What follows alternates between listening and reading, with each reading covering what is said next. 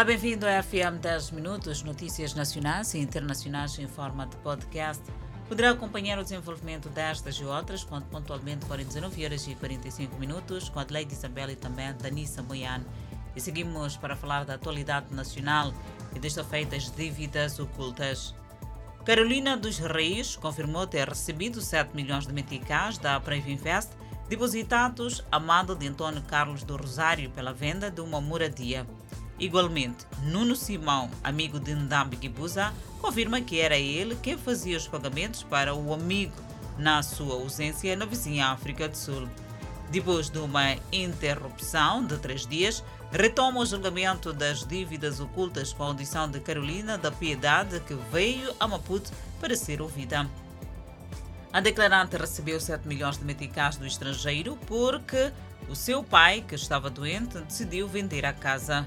Por ter recebido o valor na sua conta, declarante Carolina Reis teve que fazer algumas transferências.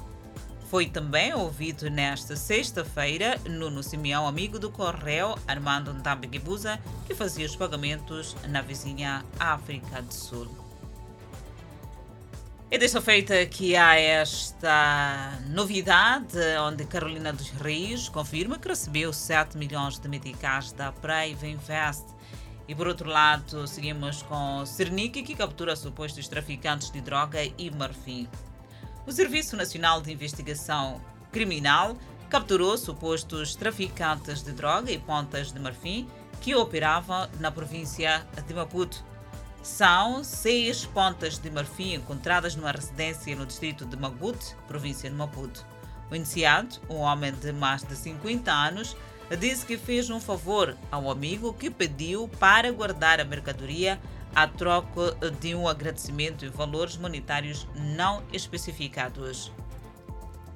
Mesmo sabendo que se tratava de recursos faunísticos protegidos, o homem indicou que foi movido pela ganância, pois tudo apontava que o negócio daria boas notas de dinheiro no bolso. Jaime Lutano, no distrito de Boane, também na província de Maputo, o Cernic apreendeu quantidades significativas de peças de marfim numa residência. São 178 peças que estavam camufladas em sacos de milho. É a segunda operação de gênero hemolutana no espaço de duas semanas. Curiosamente, em ambas as incursões, os donos da mercadoria não foram encontrados. Na mesma ocasião, o Cernic apresentou quatro supostos traficantes de droga detidos numa operação relâmpago no bairro T3, município da Matola. São mais de 6 kg recuperadas numa das residências dos indiciados. Os indiciados apontam o dedo à polícia e afirmam que o produto em sua posse não era droga. O Serviço Nacional de Investigação Criminal reafirma que resultados preliminares confirmaram tratar-se Entretanto, seguimos com a atualidade nacional para falarmos da reposição de infraestruturas. Foi restabelecido o trânsito na estrada Nambula-Liup, onde a ponte que liga as duas regiões foi arrastada pela força da chuva provocada pela tempestade tropical Ana.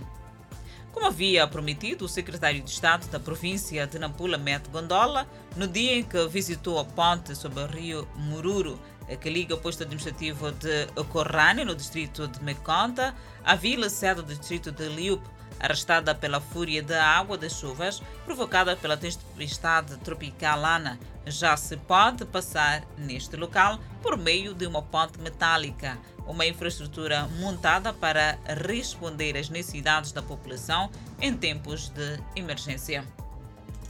E a população beneficiária mostrou-se satisfeita pela reposição do trânsito neste troço. A ponto tem capacidade de suportar cerca de 40 toneladas de carga, por isso, o apelo do governo foi pela necessidade de os transportadores observarem os níveis de carga enquanto trabalha-se para encontrar uma solução definitiva. Seguimos com mais notícias e para falarmos dos garimpeiros onde uma tragédia ocorreu no povoado de Nhamancuyo, no posto administrativo de Munhinga, distrito de Sussundenga, quando um grupo de garimpeiros já extraía ouro numa das áreas em que a atividade havia sido suspensa desde dezembro passado. devido às condições dos solos fragilizados pela queda da chuva. Além da morte de cinco garimpeiros, dois outros contraíram ferimentos graves por conta do desabamento do solo. O chefe de pelouro de mineração e de Manica, Omar Custódio, defende a necessidade de haver um trabalho de sensibilização no terreno para evitar possíveis acidentes do gênero. A morte de garimpeiros não acontece somente na província de Manica. Tete, Zambésia, Cabo Delgado e Nampula são as outras regiões do país que têm registrado mortes de garimpeiros por desabamento de minas. Seguimos com mais notícias. Vamos fazer rescaldo daquilo que foi o dia 3 de fevereiro, dia dos heróis moçambicanos. O presidente da República, Filipe Nunes, elogiou o empenho dos combatentes no combate ao terrorismo que assola o norte de Cabo Delgado. Filipe Nunes discursava em Moeda durante a celebração do Dia dos Heróis Moçambicanos.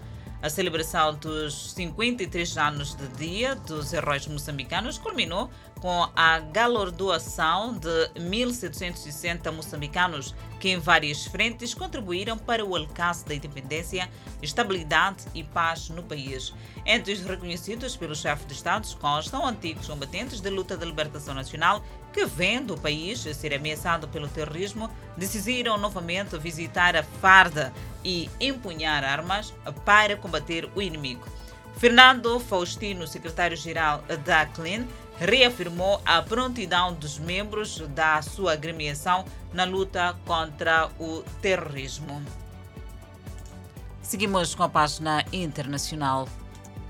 Os viajantes totalmente vacinados ainda precisam ficar em quarentena por cinco dias e os que têm apenas uma dose da vacina Covid-19 devem ficar em quarentena por sete dias. Em 2019, o aeroporto de Bale recebeu mais de 200 voos internacionais com pelo menos um milhão de passageiros por dia. A ilha foi fechada para voos internacionais depois que a Covid-19 atingiu a Indonésia, o quarto país mais populoso do mundo, em 2020. O turismo é a principal fonte de renda em Bali, que abriga mais de 4 milhões de pessoas. A Indonésia registrou mais de 4,4 milhões de casos totais de Covid-19, incluindo 27.197 novas infecções e 38 mortes nesta quinta-feira, no último período de 24 horas. O ministro da Saúde, Bud Gunad Sadikin, disse que a última onda da Indonésia, que é impulsionada pela variante Omicron, altamente contagiosa, provavelmente vai atingir o pico no final de fevereiro ou início de março. A enorme queda que vem antes dos lucros da Amazon no final do dia se espalhou para a Europa, onde as ações de tecnologia SP registraram algumas das quedas mais acentuadas e azedaram o clima nos mercados financeiros globais em outro dia movimentado de reuniões do Banco Central. A Meta estava prestes a perder um quinto de seu valor de mercado, apagando cerca de 200 bilhões de dólares. Se as perdas de pré-mercado se mantiverem, um declínio marcaria a pior perda de um dia da empresa desde a sua estreia em Wall Street em 2012. As grandes empresas de tecnologia dos Estados Unidos da América estão sob crescente pressão, já que os investidores esperam que o aperto nas políticas da Federal Reserva dos Estados Unidos da América corroa as ricas avaliações do setor após anos de taxas de juros ultra baixas. O Nasdaq, dominado pela tecnologia, caiu mais de 8% em janeiro, sua pior queda mensal desde o final de 2019. A Meta relatou um declínio nos usuários ativos diários em relação ao trimestre anterior pela primeira vez, à medida que a concorrência com rivais como o TikTok, a plataforma de compartilhamento de vídeos de propriedade da ByteDance da China, esquenta. Meta disse que cerca de 3% dos usuários ativos de mensagem em todo o mundo no quarto trimestre consistiram apenas em violar contas, enquanto contas duplicadas podem ter representado cerca de 11% do uso. A decepção com os ganhos da meta e a subsequente queda das ações trouxeram lembranças do estouro da bolha tecnológica em 2000. Os investidores parecem estar se tornando altamente seletivos após o recorde do setor nos últimos meses. De acordo com a empresa de pesquisa Vanda, as compras de investidores de varejo no final de 2020 e início de 2021 foram focadas em tecnologia cara, EVS, e ações chamadas MEME.